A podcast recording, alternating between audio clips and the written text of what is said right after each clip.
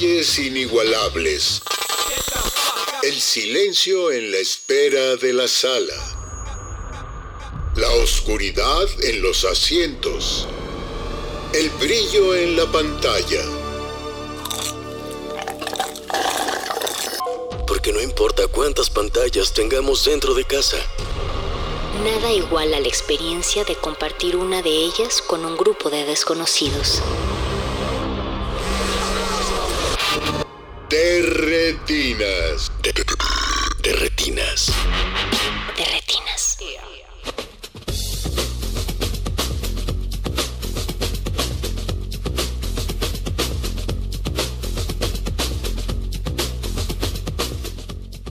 Bienvenidos a su cabina cinematográfica.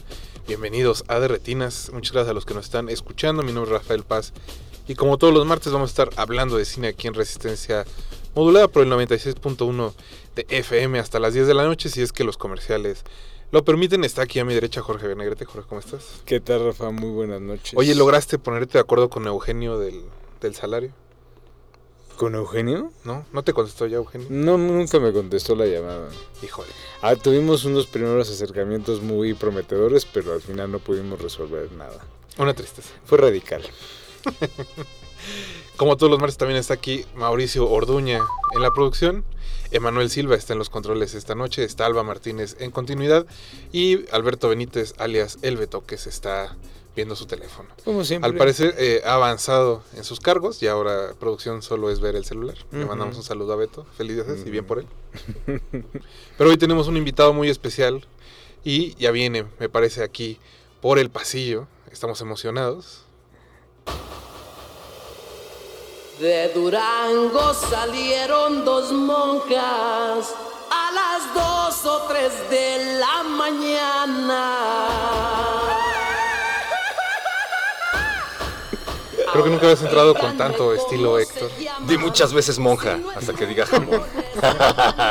Está aquí Héctor Castañeda, eh, conductor de Metal Satánica. No sé quién sea Héctor Castellano. Digo, Yo soy bueno, perro está- muchacho. el perro muchacho. Muchas gracias por la invitación, Rafa Paz, Jorge Negrete, siempre los escucho. Me parecen muy posers, pero me gusta su Estuviste en la primera emisión de este programa, si no me equivoco. Hace muchos años, Hace cuando todavía años. estaba vivo. Y nos da mucho gusto en realidad tenerte aquí. Eh, Muchas muchacho, gracias, a mí me perro da muchacho. gusto estar acá con ustedes. Y hoy tenemos una pregunta muy especial. Te hicimos un encargo que era elegir una lista de películas metaleras. Así es, Y por extensión algunas son satánicas, no todas. Pero algunas sí. así es. Elegí, entre otras, la nueva de Crepúsculo, la última de Crepúsculo. Esa sí es satánica. No hay nada más satánico que ver Crepúsculo, qué miedo. La precuela de los Juegos del Hambre que todavía no se Ah, estrena. bueno, no, no, no empiecen a invocar. ¿Ya vieron la del exorcista? Sí, otra cosa que no debería nadie invocar. No. Malísima. Pero Creo que fue por el patriarcado que la vimos. Por el patriarcado. ah, yo solo quiero decir que a mí me agarró el, el último temblor viendo El Exorcista y me lo merezco. sí, estabas en la sala de cine viendo el exorcista y te tembló. Al principio se me hizo muy raro, dije, ¿qué, qué sonido tan particular que Qué buenos en una, en una película de Boston, pero bueno, era, era más real. Brutal. Eh, y pues eso, perro muchacho, hemos te, te encargamos una lista de películas metaleras, pero creo que antes de empezar habría que definir qué es una película metalera. Una película, esa es una muy buena pregunta. Una película metal. No es que exista un género como tal. No, no, no, pero de hecho, la mayoría de los eh, orates a los que nos gusta esta música del infierno, por alguna razón también nos gusta mucho el terror. Entonces, la mayoría Sí, de los sí, sí. rockers, la mayoría de los metaleros suelen ser apasionados del horror. No sé si los apasionados del horror también escuchen heavy metal. Tengo entendido que También algunos. Ortega, prominente director sí. mexicano de horror, pues Bueno, es él tiene su banda. Tiene, tiene un poco que ver por las temáticas, ¿no? Por lo oscuro y por toda esta cosa, pero no es que exista un género, sin embargo creo que, pues nada, básicamente una película metalera es una película que está dirigida a un público de nicho muy específico, que es la banda que escucha este tipo de música. Y hay referentes por todos lados, incluso hay rockstars que son invitados como protagonistas, como en varias de las películas que vamos a revisar.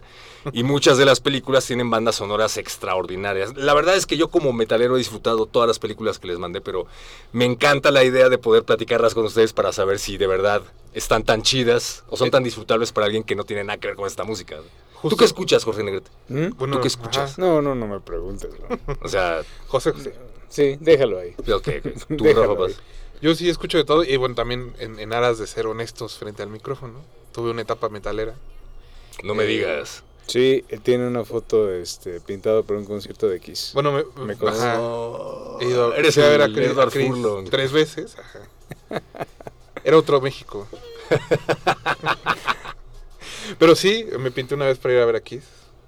Y bueno, he ido, fui al, al desastre este de hace unos años que estuvo Slayer y se hundieron los coches en el lodo. Ah, el Force Fest, el, El Force, legendario siempre se me olvidó cómo se llama eso. Ese chiquero, no mejor nunca mejor aplicada la Así es. palabra. No hubo festival más metalero que Force Fest. Eso sí, yo recuerdo haberte visto pasar con tus botas Amo, ¿a poco? entre el lodo a lo lejos. Ah, Si no hubiera habido tanto lodo, tal vez te hubiera alcanzado. así es. Pero era peligroso. Dicen que alguien se no la contó, ¿eh? Había tantos charcos que por alguna razón un food truck estaba tan cerca de un charco que alguien metió ahí la pata y, y no sobrevivió. Dicen. O sea, es Pero una, o sea, es una leyenda urbana. es una leyenda urbana porque no hay nada confirmado. Muy apropiado. Es- Bueno es- para me una parece Bueno, idóneo, para una película. idóneo metalera. para un festival metalero. Pero justo antes de avanzar, Jorge, ¿a ti qué te pareció en lo general la lista que hizo el perro muchacho? Pues yo conocía las películas por referencia, Por ir al Chopo. por ir al Chopo, o sea, porque había visto como las las las, este, las carátulas en el Chopo como un chingo de veces. Y Sí, sí, sí. ya había visto ya había visto algunas. Este, las pude como revisitar ahora para el programa. Y la verdad es que ahorita que decía el perro como ver si alguien que es completamente como ajeno al, al metal y este todo esto las puede disfrutar, por supuesto que sí. O sea, creo que en muchos sentidos son películas muy disfrutables y. Sobre. Sorprendentemente, sorprendentemente muy amenas. Incluso Sí, Lords sí, of sí. Chaos y, y Mandy, que son películas como quizá mucho más tiradas a algo más, más extremo, más hardcore. Sobre todo Lords of Chaos. Lords of Chaos te pareció extrema. Wow. Pues, o sea, en términos Bueno, de que, pues, o sea, digo, escena- si, la, si la comparo con Tenacious D, por supuesto que es mucho más sombría, ¿no? Pero al final a lo que voy es que de todos modos se conserva como una cosa muy, muy amena dentro de la dentro de las películas y que creo que al mismo tiempo es una cualidad también propia de la de la música de metal como tal o sea es estridente pero al mismo tiempo es una cosa disfrutable o sea en ningún momento me fastidia pues Sí, creo que eh, hay una mala concepción de cómo son los metaleros. Creo que la mayoría muy son mala sí. Nah. muy buena onda, ¿no? Pues más tranquilos de lo que la imagen aparenta. Y no es que sean posers Son Pero- posers. no no no Si no ves películas metaleras, eres poser. Yo estaba pensando en el O tema sea, de si la no vas a un concierto y sangras, no eres metalero. Por supuesto. Si no te metes en un slam, ¿a qué vas? Pero de hecho, yo tengo ya mis heridas de guerra. Tengo un tobillo que ya no me... Pero al final creo que es una cosa más, es una cosa como más performática y está chido, o sea, es como parte justo como de todo, de todo el asunto. Pero no le quita como ese ese cierto filo, ¿no? Esa parte como más punzante que tiene que ver con el satanismo, el misticismo, como lo oculto. Pero pues de repente no sé qué tan ¿cómo podríamos decirlo? No sé qué tanto se puede como adentrar realmente en ese mundo sin perder como cierta cualidad lúdica, que al final es lo que hace la música, las películas. Pero bueno, ese es debate de otro programa. Creo que con eso nos podemos ir un breve corte musical.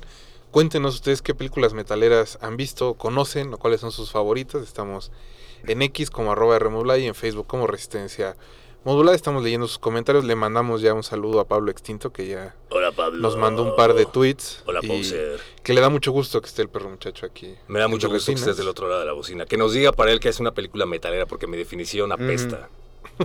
Fue más práctica que, que otra cosa, pero está muy bien. Vamos a ir, a- vamos a escuchar Born for the Burning de Bathory, que es parte del soundtrack de Lords of Chaos, y regresamos aquí a De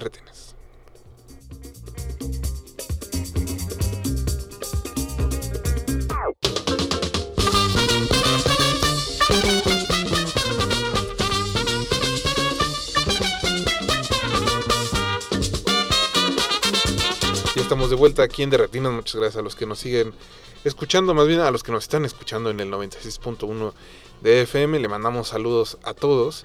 Y pues eso, estamos hablando de películas metaleras con el perro muchacho, con metal satánico. Y, pero ya nos dejaron Pablo Extinto un comentario Hola, que Pablo. espera que en tu lista esté Detroit Rock City y que aunque no es experto, cree que toda película metalera debe tener rock, sexo y metal. Te faltaron las drogas, pero eso no lo puedo decir en Radio UNAM. Bueno, eres invitado, supongo que puedes decir hoy Sí, otras cierto. cosas. Hoy, hoy puedo decir más cosas. Y que ojalá Moderato tuviera su propia película. Esa Es una gran idea. Es la mejor interesante. idea. Sí. No sé si gran idea, pero interesante. Definitivamente creo que funcionaría. Digo, si Magneto tiene la suya, porque Los Tigres del Norte. Los Tigres Millonaria, del sí Norte, es. Es una José idea José. La cosa es si Yuri. Sergio Béjar todavía puede dirigir hoy día. No, ya no. ¿De qué se trataría la película de moda? Tendría que ser alguno de los Robsar. Pues, eh, buena pregunta.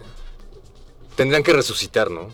Sería como una especie de película de Ah, terror. también ya. Fíjate, podría ser una película de muertos vivientes aprovechando que están hablando, que estaban hablando de eso en el calabozo. O como el especial este de, de Rocky Horror Picture Show que hicieron una vez en Televisa. ¿Qué? Órale. Una No. versión de Rocky de Televisa. No, de- Pero- O no era esa, no, no era esa obra, era otra obra. Ahorita me acuerdo cuál era, pero fue en Televisa. Ok. como esas, esos musicales en vivo. Pero bueno, ya que Pablo dio pie a la lista, eh, mi estimado Metal Satánica, quizá podríamos empezar justo con esa película que sí estaba entre tus 10 elegidas, Detroit Rock City. Detroit Rock City sí está en la lista y es una de las películas que me parecen más divertidas de toda la lista. Es, es cliché a morir, es comedia babosa, está protagonizada por Furlong, que seguramente no le quedó de otra porque no tenía otra cosa más que... No, pues fue, Detroit el, Rock City. fue la película que hizo después de Terminator, ¿no? No, Detroit Rock City es del 99. Ya había hecho Pecker con John Waters. Ah, tienes toda la para ese entonces. Porque Terminator fue en Americana. 92. Ah, y Historia Americana, que es un año antes. Es cierto. Bueno, ellos No, tienen los datos Iba a cinematográficos. despegar el señor Furlong y algo pasó después de esta película. Yo ah, creo bueno, que fue... terminó trabajando con Horario Rubio. Eso fue lo ¿Has que visto esa película metalera? Sí, sí, totalmente. is La la de Sí, la de. La musicaliza Slash de principio a fin. Sí. Otra cosa que debo ser honesto, la vi hace poco. ¿Y que ¿No la habías visto? ¿Qué te pareció? No, sí la había visto. No, no, sí. compré La, la por la fuimos a curiosidad. ver al cine. O sea, imagínate. Sí, sí. Bueno, yo respeto a Lolayo porque finalmente cumplió su sueño. Él siempre quiso dirigir una película. Sí, sí, sí. No Eso, se eso, eso, mira, ya dirigió varias. Es de respeto. Sí, adelante, que cada quien haga lo que quiera. Eh, me parece un gran, un gran filme, no nada más porque me pareció divertidísima y bobísima, sino porque no sé si sabían que Kiss en los 70 ya había intentado hacer su propia peli. Más bien hizo su propia Hizo, peli. ¿no? La, el fantasma en el parque, creo Así ¿no? se llamaba. Que era Bastante feita. muy mala, muy mala. El mismo Paul Stanley a la fecha dice que le pareció una gran idea y cuando lo vi en pantalla dice que ya no sabía dónde meterse. Esa además fue determinante para que Kiss se separara para siempre. Ya nadie quería estar en la banda después de eso. Y después, muchos años después, decidieron retomar la idea de hacer una película, ya no con ellos como protagonistas. Sí, pero como afuera de la margen. pantalla. ¿no? Como margen. concepto, sí, sí, sí. Y le salió muy bien, me gustó mucho. Y, y cada vez que viene un festival a un festival mexicano como el Hell and Heaven, yo me pongo los zapatos de Furlong. Bueno, si y no visto, aparte, bueno, pues justo la, la, la canción, si mal no recuerdo, es de unos fans que se mueren rumbo a un concierto X. Así es. Y que todo el mundo canta siempre muy emocionados. Sí, no, no me acuerdo si Esperando- era- Esperando que no sean ellos los Pero bueno, aquí justo eh, las cosas salen bien, ¿no? Es sobre, un, Sí. sobre cuatro chicos que, que viven cerca de Detroit, en un suburbio de Detroit, y que son como los apestados porque son los metaleros de su... ¿Qué es secundaria? No, Secundaria, ya, prepa. pre- Bueno. ya están, ya, se, ya están prepos. Secundaria preparatoria. Bueno, sí, preparatoria. Sí, Sí, sí, sí. Si oyen aquí ya. Sí. Bueno, y este. Pues justo como son los apestados, la mamá de uno de ellos es súper conservadora y les destruye sus boletos de concierto X, que es un, un día después, si no me equivoco. Literal se los fuma. Sí, los, los incendia. Se los fuma la señora. Sí, prende el cigarrito. Y pues eh, ahora estos cuatro muchachos tienen que, en la hora que queda de película después de ese incidente, Ajá. conseguir entrar al concierto X, ¿no? Y les pasan muchas otras cosas hasta que consiguen eh, entrar al concierto. Eso, se puede spoilear, ¿no? Ya, ya pasó un rato. Sí, es del ya podemos- 99, ya, ya pasaron muchas cosas, eh, muchos Y si la gente está semana. escuchando, seguramente es porque Sí. está- les gusta la película y ya la vieron. Entonces. Y, y creo que un gran acierto también tiene que ver con el hecho de que todos los fans de esta música nos podemos identificar plenamente con esta onda, porque cuando llega una banda que te apasiona a ese grado, porque es- en este nicho hay gente que lo da todo por un boleto de Kiss, o Sí, sea, sí, sí, me hace muy verídico. Eh, creo que ese, ese es el acierto, que todos nos podemos identificar con una jalada como Detroit Rock City. Ahora, de todas las peripecias que pasaron los protagonistas, yo te quiero preguntar, perro, ¿con cuál de todas Te te, identificarías más? Con el baile en el table dance. De Furlong. Totalmente, sí. Se me haría lo más ¿Qué, sencillo. qué canción escogerías? Una de Kiss. Si no, no tendría caso. No, bueno, te, te voy a contar otra cosa ya al margen. Eh, yo trabajé en un, en un table como guardia de seguridad. Ah, yo pensé que Ah, yo como pensé voz. como bailarín. De- cuando descubrí que había chance de entrarle como voz, dije, ¿por qué Me demonios? parecería lo más natural. Sí, sí, claro. No, pues una, una amiga que trabajaba ahí me dijo que había chance de entrarle como guardia de seguridad. Trabajé casi un año, no me pagaron nada, me quedaron a deber toda esa lana. Pero me acuerdo que ella, mi amiga y un par de chavas más descubrieron a Deftones y ya no paraban de bailar con Deftones. Les iba muy bien gracias a esa música. Entonces yo recomendaría a Deftones Muy bien. Muy bien. para echarte un baile. Pues ahí está la sugerencia si alguien quiere ir a un local de estas características. Eh, y pues eso, creo que me, me da curiosidad si has visto los otros papeles que ha hecho en vida Gene Simmons. Uno de ellos aparece también en la lista. Sí, es un cambio En muy otra chiquito. película. ¿La quieres mencionar de una vez? Pero sí, si quieres sí, es este mm, Ubico una que se llama, además de la de la lista, la de Runaway, con Ujú. Tom Selleck. Sí se llama así. Sí, sí, sí. De las arañas gigantes, mecánicas. Híjole. Y hay otra eh, que se llama Dead or Alive, Esa no la ubico. que sale Rugged Hauer, Roger Howard, sí. Roger Ajá. eh, el que hace de Bla- el, el, El androide principal de, Black de Blade Runner, en Blade Runner, sí. de Blade Runner. Y ahí este Gene Simmons es un terrorista árabe y que lo está cazando Roger Hauer. Pero bueno, en Wow. esa película en específico sale muy bien. O sea, ¿te pareció un buen actor Sí. en esa peli? Creo que más bien estaba un buen director, que es a veces lo más Es complicado. lo más difícil conseguir porque presencias fuertes hay muchas y este tener un buen director es donde está la diferencia. Ok. Yo justo he pensado que la presencia de Gene Simmons, de la que hablas, que es muy obvia, sobre el escenario al menos, se disminuye totalmente con, con él ante la cámara. Los papeles que yo le he visto se me hace el peor actor, como súper relegado ahí en un rincón, no, no sobresale nada. No he visto esa que dice Rafa. Es que justo Por ahí tengo hecho el trabajo del director y este bueno es evidente que Gene tiene una presencia escénica y un talento performático muy muy muy claro. Entonces a veces es difícil trasladar eso, digamos que se transmite en los conciertos o en la música a un medio cinematográfico. Necesitas de alguien que lo sepa que lo sepa llevar. Encauzar, sí, sí, sí. Encauzar. Y pues justo podemos mo- nombrar la otra, que es la de Trick or Treat, Esa es de mis favoritas. de Charles M. Smith. Debo decir que esta película seguramente había visto, como dice Jorge, la portada, pero nunca la había visto porque yo la confundía con otra de cortos que se llama igualito, Trick or. Treat, nada más que esa en lugar de ser la O, ¿no? que es eh, broma o truco, la O en inglés es- tiene una apóstrofe, entonces es Trick or Treat. ¿no? Ok. Y esa fue mi confusión. No sabía que existía esta cosa. Al parecer en España le pusieron muerte a 33 revoluciones por minuto. Y es la historia de un adolescente también, un Ajá. metalero, que se llama Eddie, si no me equivoco.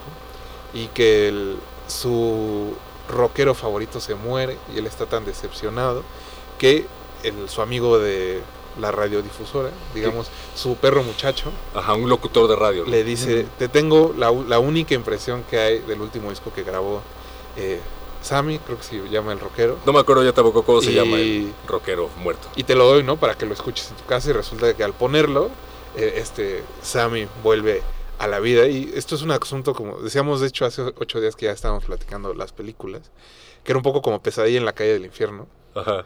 y, y eso es básicamente de qué se trata la película. Yo diría, antes de, de avanzar, que la última temporada de Stranger Things, el personaje de Eddie es este Eddie. De ahí se lo fusilaron. Yo, yo pondría eso sobre la mesa. Eddie Sin Monson. problemas, ¿eh? sí tiene, Eddie no me acordaba de la sentido. Eddie Monson.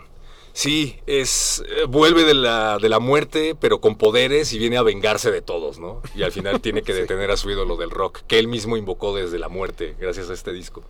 Esa yo la descubrí gracias a, a mi mamá, por cierto. Hola, mamá. Saludos. Porque yo no me acordaba de la existencia de esta película, hasta que un día en una plática casual me dijo, esa película en donde sale el Gene Simmons, ¿cómo se llama? Y yo, ¿cuál de todas? Ah, Y bueno, es él que- es el de la, el locutor. Él es el Sí, locutor de el radio. locutor. También salió Ozzy Osbourne, por cierto, de Sí, por ahí. Eh, yo no me acordaba de la existencia de esta película. Y me dijo, ¿cómo se llama esta película que pasaban al final de la programación de Canal 5? Porque no sé si te acuerdas que al final de la programación de Canal 5, Ujú, cuando se ya de madrugada. estaban todos dormidos, pasaban películas bien random. Y ahí salió esa película. Yo me quedé completamente dormido y ella la vio completa. Dije, ah, la voy a buscar. Y cuando la volví a ver hace no mucho, hace un par de años, dije, wow. No recordaba lo mala que es. No, pero está, está muy chistosa. Está Debo muy decir chistosa, que el concepto está La increíble. pasé bien. E incluso me dieron ganas de ver esta otra película de Rob Zombie. Que también trata de poner un disco y que revive, revive la gente. Eso no me acuerdo. eh, Lords of Salem. Lords of Ah. Salem, sí. Y hay una película de Bogliano que tiene la misma, el mismo principio, el círculo negro. Nada más que ahí el, el disco lo usan como para hacer hipnosis, ¿no? Terapia de hipnosis, si no Sí. me equivoco. Con la gran Cristina Lindbergh, por cierto.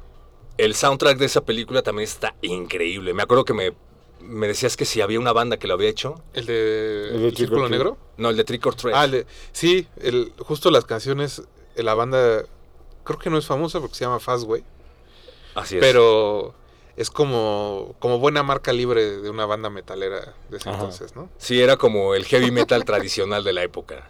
Antes de que llegara Metallica a cambiarlo todo. ¡Ay! No puede ser que dijo eso al aire. Así sonaba el heavy metal Está más grabado. convencional en la radio. Pero Grábalo, Mauricio, grábalo. eh, Fastway a lo mejor no fue una banda que llegó tan lejos, pero es, es muy importante porque era la banda del primer guitarrista de Motorhead, Fast Eddie Ah, Clark. Y se supone que hay dos, bueno, no se supone, más bien hay dos grandes épocas de Motorhead. Una época con Fast Eddie Clark y otra sin Fast Eddie. Ya. Entonces tiene sus diferencias con Lemmy y se va y hace su propia banda que es Fastway. Y le llegan oportunidades como esta de musicalizar una de las películas del verano del 86.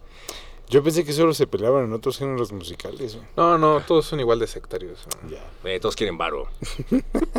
Pero bueno, vean, la Trick or Treat es una, una cosa muy de su época, ¿no? Muy de- Muy contagiada de... o- eh, Creo que eh, a mí lo que me pasó con la película es que como justo llevamos como tantos años viendo tanto pastiche y reciclaje ochentero que fue como... Sentía que esta la película la pudieron haber hecho hoy. O sea, Es que, o sea, sinceramente, no me sorprendería que la siguiente temporada de Stranger Things, una de las tramas sea uno de ellos regresando a Eddie del infierno. Bueno, no del infierno, ¿cómo le llaman a la otra, a la otra dimensión? el, El el, otro- el Upside verso. Down. El Upside Down, Ajá. eh, a, a través de un disco. Ajá. Que por ahí, ¿no? Obviamente el actor fue tan popular, o el personaje fue tan popular. Digo, puedes ver a señores de 50 años con playeras de Stranger Things, que de alguna forma lo tienen que revivir y no me sorprendería que si ya se inspiraron en el niño, en la siguiente temporada se inspiren en el villano para que Eddie siga viviendo. Ujú. Pero está padre que el villano sea el rockstar, ¿no? Sí, Ah. Que no sea el protagonista buena onda. Ah, digo, cae un poco en la en los prejuicios de que los metaleros son villanos o malos, pero sí está bien, muy bien. Está bien. ¿Algo, algo más que añadir, Jorge, antes de pasar a las siguientes? No. Creo que podemos... eh, ¿Había otras dos versiones? hay otras... No, la verdad es que yo no vi la 2 y la 3. Ah, ok, De son Trick or Son secuelas. ¿no? No, son como historias... eh, son otras historias, Como Stranger Things. sí. Bueno, lo que iba a ser O originalmente. lo que quisieron hacer con Halloween 3, Ah, claro. más o menos. Por ahí este, las podemos ver después. Y si no, escúchense el soundtrack. Está buenísimo. Sí, Yo lo disfruté así de principio a fin. pues eh, creo que las, las siguientes que podemos... Bueno, hay una que yo no alcancé a ver, que se llama Deathgam, Deathgasm. Ah, es la favorita de Mauricio Orduña, el productor. ¿Tú la viste, Jorge? No. Creo que esa nos tienes que contar eh, en solitario. Deadgasm es una película muy cliché de metaleros adolescentes. Dos metaleros se conocen en una tienda de discos. Fíjate, no lo había pensado. Uno de ellos muere.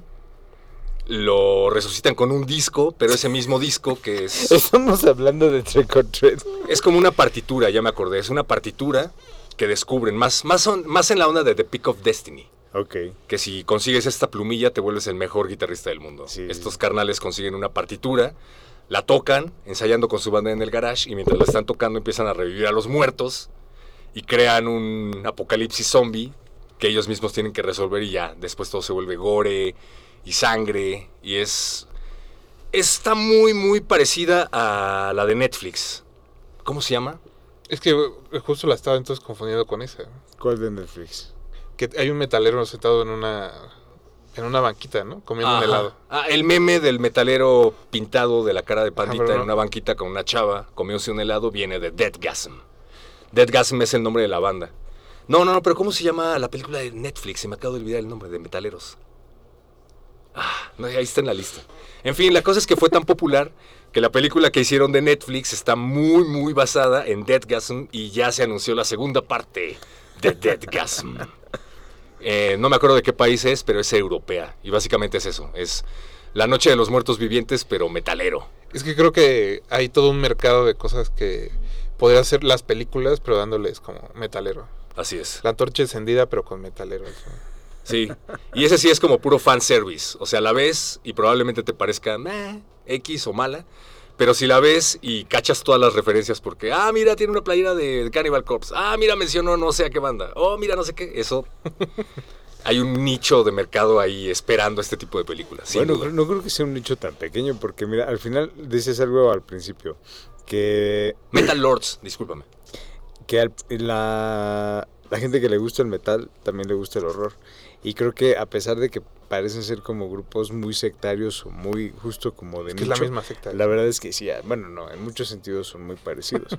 y sobre todo como esta parte de la, de la referencialidad, ¿no? Que de repente mucha gente se, se queja de que en muchos sentidos tanto ciertos géneros musicales como ciertos géneros cinematográficos se han quedado estancados por la por la necesidad, digamos, como de repetir esos grandes hitos que los han marcado y como que de repente esos hitos se convierten en cosas que paradójicamente como que frenan el avance. Cuando menos eso ha pasado mucho en el cine de género, en el cine de horror, que durante los últimos años, Rafa no Yo me he dejará quejado de eso, sí, sí, sí. Se han quejado Rafa, José Luis, varios colegas y compañeros mucho más expertos en el tema que yo, se han quejado de eso, de que de repente hay como un estancamiento. El juego de la trivia, le El decimos. juego de la trivia, sí. sí.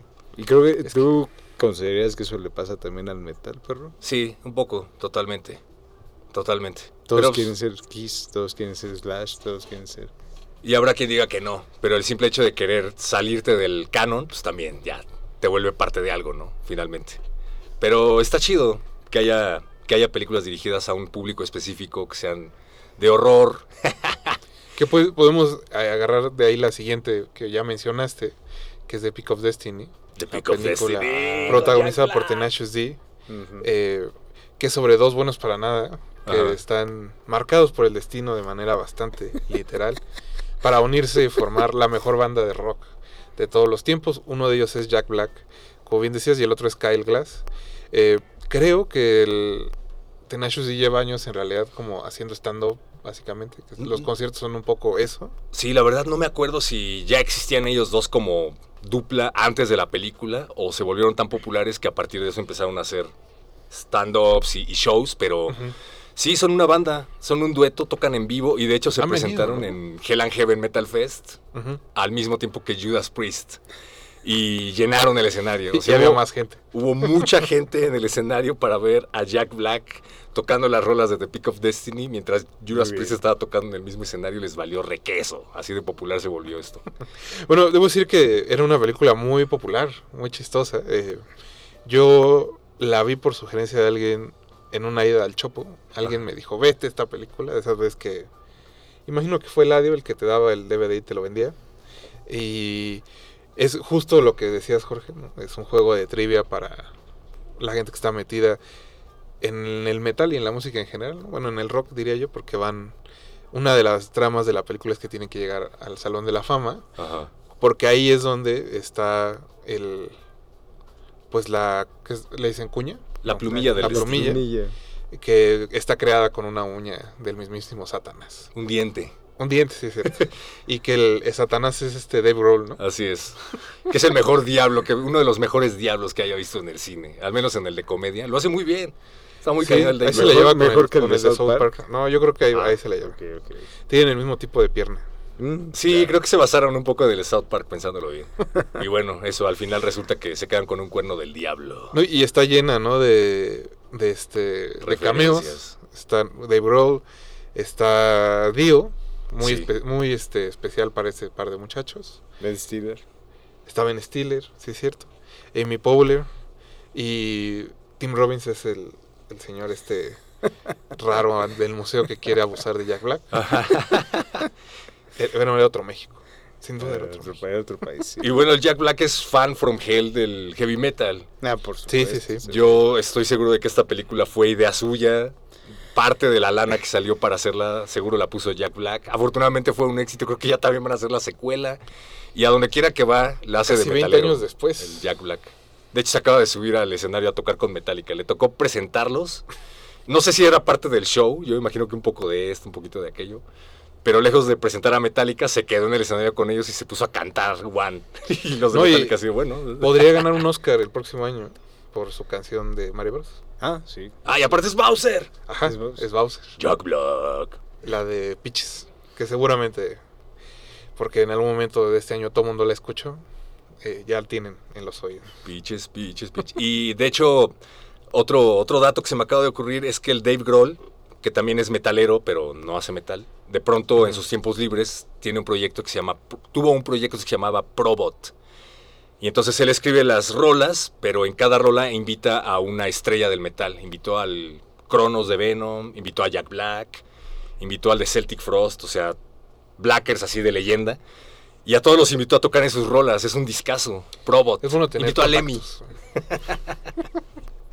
Yo creo que podemos escuchar algo de música Mauricio Orduña. Les recuerdo que estamos en arroba R modulada y en Facebook como Resistencia Modulada. Cuéntenos qué películas metaleras hasta ahorita. Ya hablamos de Detroit Rock City.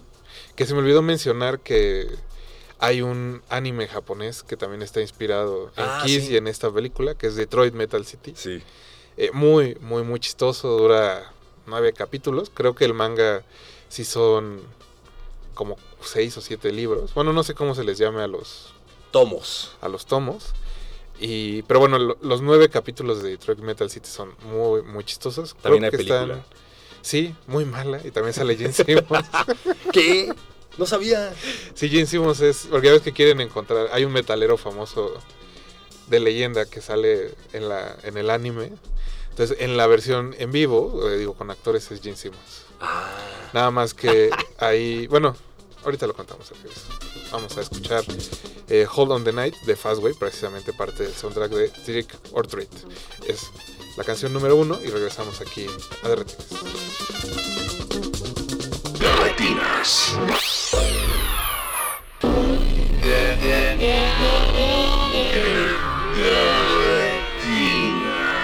Retinas.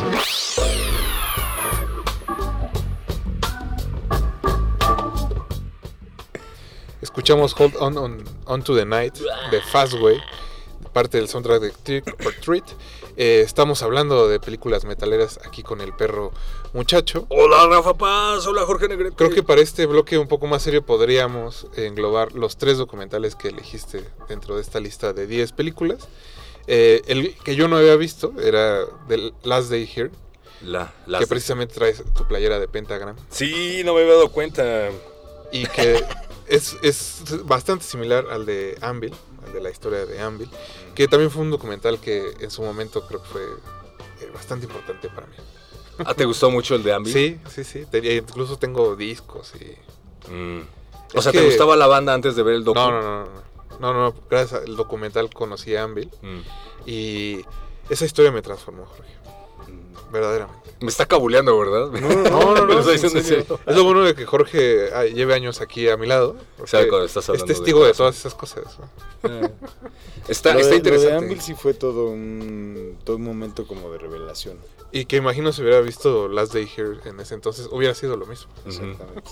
Que es un poco esta onda de que lejos de la parafernalia y de la contracultura y el afán rebelde y el amor por la música, pues también hay una onda de aspiracionismo muy cañón, de que te venden la idea del rockstar, que finalmente es un poquito el equivalente a, a lo que la mayoría de las personas ven en el millonario, ¿no? Todos quieren ser emprendedores porque creen que van a ser el nuevo Elon Musk.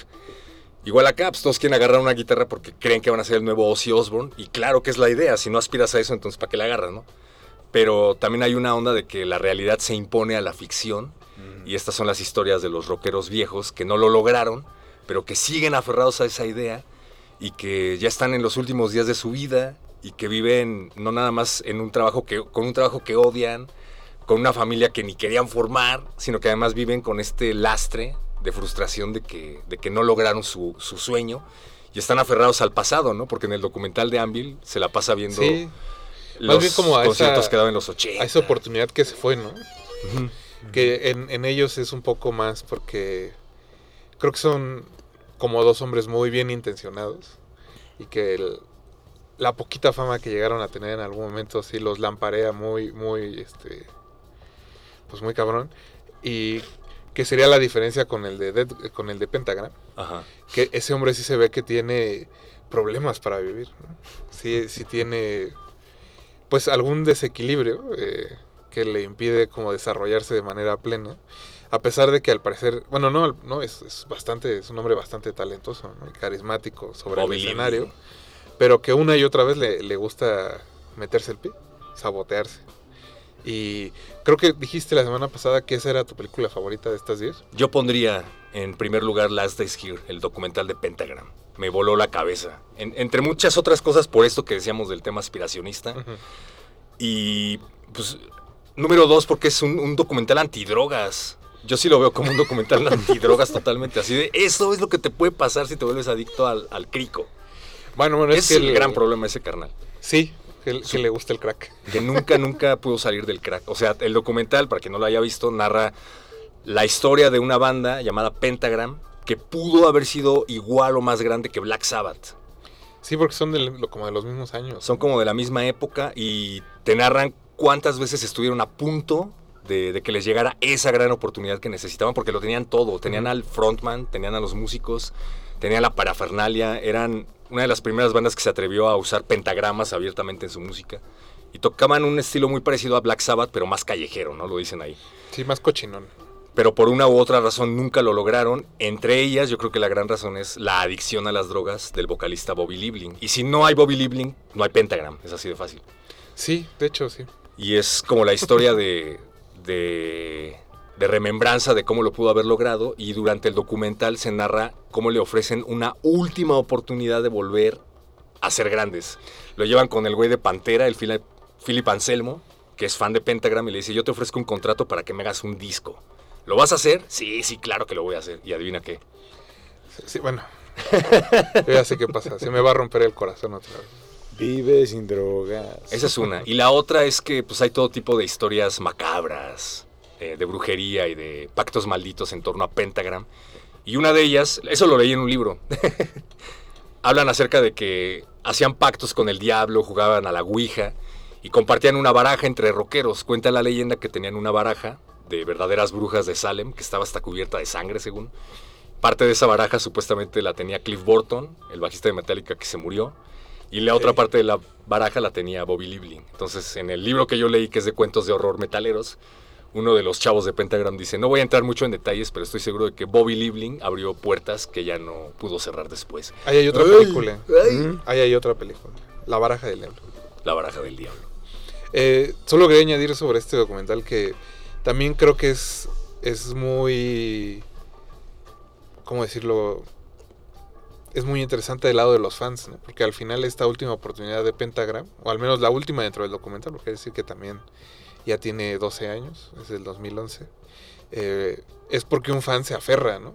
Es, un morrito que los conoció en una tienda de discos y que desde que estaba chico lo único que quería era ver a Pentagram tocar en vivo y que está tan aferrado que como fan empieza a poner parte de su dinero, se vuelve la niñera del, del cantante, eh, lo amenaza, ¿no? sí. Voy a perder mi casa si no vienes a tocar. Entonces, creo que eso también es, es un retrato muy, muy interesante de pues de los fans en general, ¿no? De que te aferras a algo y quieres que y quieres verlo, ¿no? Verlo que, Que triunfe. que triunfe. Eh, imagino que en el cine también nos pasa, ¿no? Si llega alguien y te dice, ¿quién llega quién podría llegar que te diga, "Jorge, dame dame dinero que voy a hacer una película"? Dudo que se lo dé. lo que pasa es que sí hay una, o sea, creo que Bueno, tú eres un hombre más sensato. Pero al final creo que lo que me, algo que me llama mucho la atención eh, tiene que ver justo como con este nivel de compromiso con... Es que al final no sé si sea una cosa como exclusiva del género, pero sí es muy evidente aquí, ¿no? O sea, como tanto los documentales como las películas este, de las que hemos hablado, que es como generar un compromiso como tan fuerte que aparentemente es se te puede ir como la vida ahí. Y realmente no sentirías que tu vida fue desperdiciada al este al comprometerte con eso de lleno. O sea creo que eso es como lo eso es lo chido o sea llegar al punto en el que en ningún momento sientes que estás perdiendo el tiempo o que en ningún momento sientes que estás desperdiciando así entre comillas tu vida porque es simplemente entregarse con con una pasión y con un, con un sentido de gozo, que creo que es algo que sí me llama mucho la atención en todas las películas, como esta sensación de gozo y de disfrute, Ajá. en todo sentido. Y eso es muy evidente en la figura, por ejemplo, de Jack Black, que es eh, alguien que genuinamente se ve que lo disfruta e inevitablemente te lo contagia. Exacto. O sea, y ahí está. Entonces, independientemente de que te guste la música o no, llega el punto en que compartes como ese, ese genuino goce Y que compartes también esta parte en la que dices, bueno, una pasión, ah, obviamente cualquier tipo de pasión te puede llevar a destruirte, pero quizá vale, algunas este, pasiones valen la pena, Está lo suficiente para son- destruirse. En que vivirlo es lo más importante. ¿no? Y, y es un buen, la vida es corta. es un buen paso al tercer documental que eligió el perro muchacho, que se llama The Decline of Western Civilization Part 3. ¡Oh, clásico! Que es, como lo dice su título, la tercera parte de una serie que empezó, si no me equivoco, en el 79, Penélope Spheris. Empezaron hablando de punks, me parece. Sí, el primero es de Punks en, en Los Ángeles, bueno, en Nueva York como en Nueva York y Los Ángeles. Y yo la verdad es que no había visto la tercera parte, de hecho no he visto la segunda, que es la que me parece que está dedicada al hair metal, la segunda. Y en esta tercera parte hay un como regreso a esos punks, pero a finales de los 90, en el 99, en el 98 más o menos, 97. Y son justo este grupo, es un grupo de niños, los protagonistas, bueno, de niños adolescentes, que se dedican a vivir el punk lo más que pueden, pero creo que es muy interesante cómo va avanzando la película para decir, bueno, más que vivir el punk, en realidad la han pasado muy mal en Sí. todos sentidos y han encontrado en eso eh, algo de qué asirse, ¿no? Uno de los pocos puntos pues que disfrutan de su vida de ser punks, aun cuando eso también los lleva a incrementar su alcoholismo, a vivir en las calles, a hacer pareas o en el caso de muchos de ellos a no poder encontrar trabajo y tener que pues básicamente ser botargas, ¿no? En, en esta calle en el Hollywood Boulevard. Sunset No, Boulevard. No, es el Sunset Boulevard. Para que pues los turistas se tomen fotos con ellos. Básicamente de eso viven, de pedir dinero. Lo que me da curiosidad, perro, es porque elegiste la tercera parte y no alguna de las otras dos que creo que son medianamente más famosillas. Según yo escogí la de Metal Gears, que es donde habla de hair metal. Ah, entonces nos equivocamos. Pero va de lo mismo, ahorita que me lo estás describiendo. Yo no he visto Sí. lo de los punks, Ah, mira. Pero creo que va un poco de lo mismo. Lo que más me llama la atención de ese documental es un poco de lo que hablábamos con los anteriores. El retrato que hace. Bueno, para empezar, este documental es ochentero. La serie de Sí, documentales. la es- segunda parte es ochentera. Sí, O sí, sea, es sí. como más de la época en la que estaba en auge tanto el punk y un poquito más en auge, al menos en Estados Unidos, el hair metal. Y lo retrata desde la perspectiva de los güeyes que están enajenados con esta onda, con esta música. Sí, pues la, la tercera parte es lo mismo. Y, y los retrata como yo creo que ahorita podría retratar a, a los reggaetoneros. Con todo respeto a los reggaetoneros, no vengo aquí a hablar mal de los No te enojes, tipo Mauricio, perdón. Pero así como dicen, no, no, que los reggaetoneros nada más están alienados y se la pasan oyendo esa música babosa y no piensan en otra cosa y creen que lo mismo, pero con metaleros. O sea, güeyes Sí. que creen que la van a armar. De nunca hecho, la, la, segunda, digo, digo que no la he visto, pero he visto este clip famoso de que hay un rockero Ajá. alcoholizado y perdido en una alberca Así es. que ya ni siquiera puede hablar en la entrevista. Y bueno, Y todos son alcohólicos, todos le están pasando muy mal. Lo que más me yo llama me la atención un poco, he de es, decir. es deprimente. Porque creo que ni siquiera era la intención. Ella quería hacer un documental muy objetivo sobre el hair metal y terminó dándose cuenta Sí. de que todos son alcohólicos, todos están desempleados, están obsesionados con llegar a la fama y no todos lo logran. pero se van destruyendo a cada paso del camino. Y lo que me parece más interesante del documental es que al final busca dejarte una moraleja positiva con una banda que supuestamente ella no tiene nada que ver con el hair metal y que es más honesta y que hace las cosas chido, que es Megadeth. Y termina con una entrevista a Mustaine diciendo que él no hace drogas, que se lleva muy bien con su familia, que él no bebe, que él lo da todo por la música y que es muy disciplinado. No es cierto, no es cierto. Si hay una banda que se drogaba y que se metía de todo, esa era Megadeth, sin duda. Y esa es la razón por la cual lo ocurrieron de Metallica. Pero bueno, me pareció todavía más chistoso que al final quisiera ponernos de ejemplo a Megadeth, siendo que es una de las bandas más eh, drogadictas de la historia del género. Yo, yo siempre digo que, a pesar de todas las cosas malas que he hecho en vida Dave Mustaine, puedo respetar mucho el haber el haberse subido, bueno, el que lo hayan subido un camión y haya tenido que viajar durante 15 horas, ¿no? Creo que es la leyenda. Ajá. Y que por odio ha hecho un disco tan, tan cabrón como ese disco de Megadeth. Así es. Es algo que puedo respetar por siempre. El odio te lleva a hacer las mejores creaciones. Uno nunca sabe.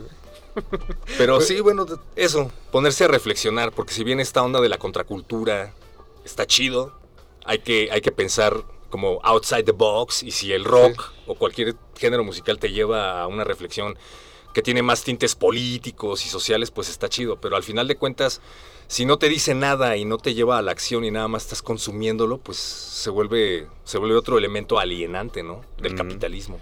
No, y eh, la romantización impide que vea ciertas cosas, ¿no? Digo, no he visto la segunda parte, pero en la tercera es claro que este amor por el punk de los muchachos, eh, pues los está llevando no solo a vivir de manera un poco infrahumana, porque no tienen dinero para nada, sino que a lo largo del mismo documental muchos se mueren. Ah, En, en la tercera parte, digo, no sé cómo es la segunda, pero en la tercera, los del grupo principal que arranca la película, fácil como tres pierden la vida a lo largo de la filmación, porque están borrachos haciendo tonterías en la calle, o como soy punk, ah, me puedo aventar de aquí, o cualquier cosa, y órale. terminan muertos, lo cual es como fuerte. Pues muy fuerte la idea de la directora de hacer ese- esa serie documental. Se cerró muchas puertas, de hecho. Ella era ¿Sí? Una gran directora de videos de música. Entre ellos uno de Megadeth que se llama No More, Mr. Nice Guy. y tengo entendido que se le empezaron a cerrar puertas debido a que hizo una crítica a todas estas subculturas. Antes de que se nos acabe el programa, perro muchacho, eh, nos quedan tres películas en la lista, las voy a decir, Sound of Metal, que es de hace dos años, 2021. Peliculón. Wow. Lords of Chaos, que también 2021. Y Mandy también es 2021. ¿no? No, dos que es 2019. Ah, 2000. Mandy es 2019. Eh, como tenemos poco tiempo de esas tres películas que quedan, creo que ya hablamos alguna vez aquí de Mandy. Y de Sound of Metal vino Jaime Bashk, que es el que hizo el sonido. Si tienen eh, curiosidad de Genio. cómo es que se creó esa, esa pared de sonido que es la que hace que la película tenga sentido, pues recomiendo que busquen ese programa, lo cual nos va a dejar como una sola película, perro muchacho. Lords of Chaos. Lords of Chaos. Que es la película más odiada entre los trus.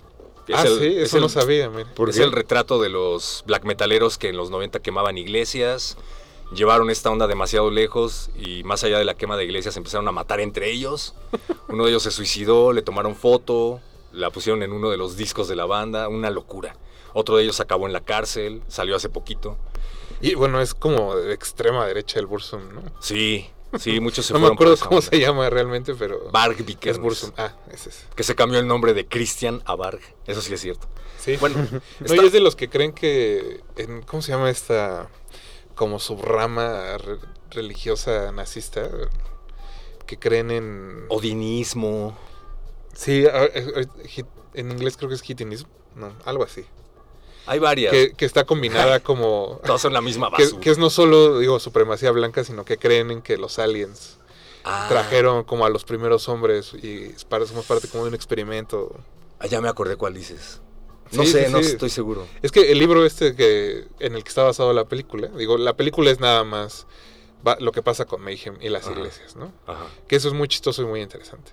No sé si chistoso sea la palabra, pero sí, es chistoso. ya habíamos dicho alguna vez que es, es extraño que el, el suicidio del, del muchacho este que se llamaba Dead, ¿no? Creo que le decían todos. Porque su nombre Eh, en noruego es impronunciable. Si no, no lo vamos a intentar para no ofender a ningún noruego que nos esté escuchando.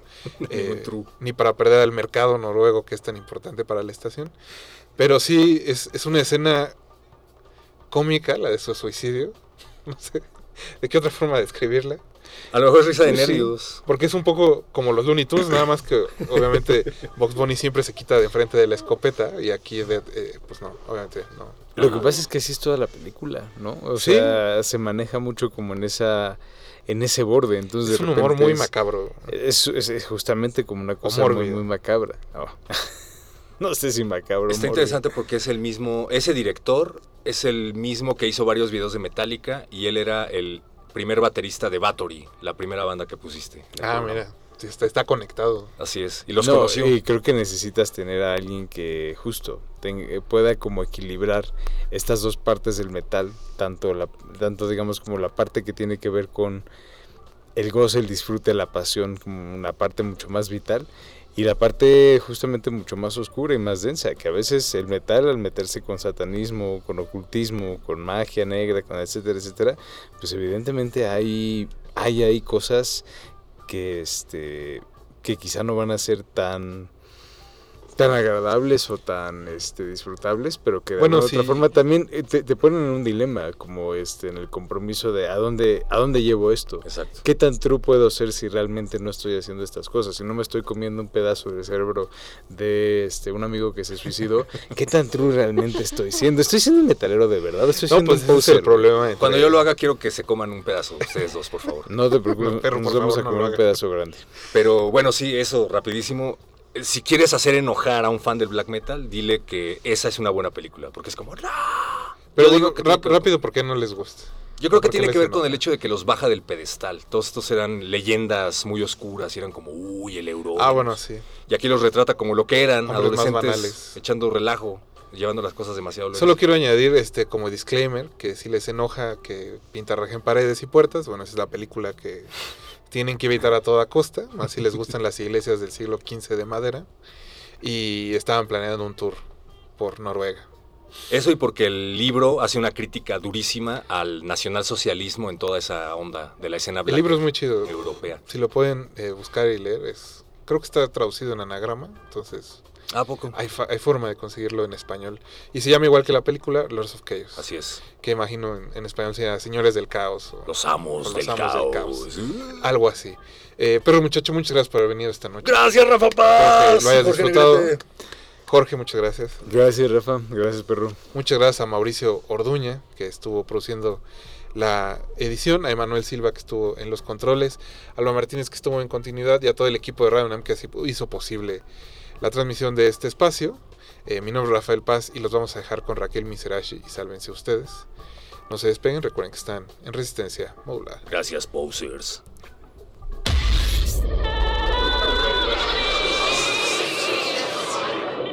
La función debe continuar, pero la permanencia no es voluntaria. De retinas.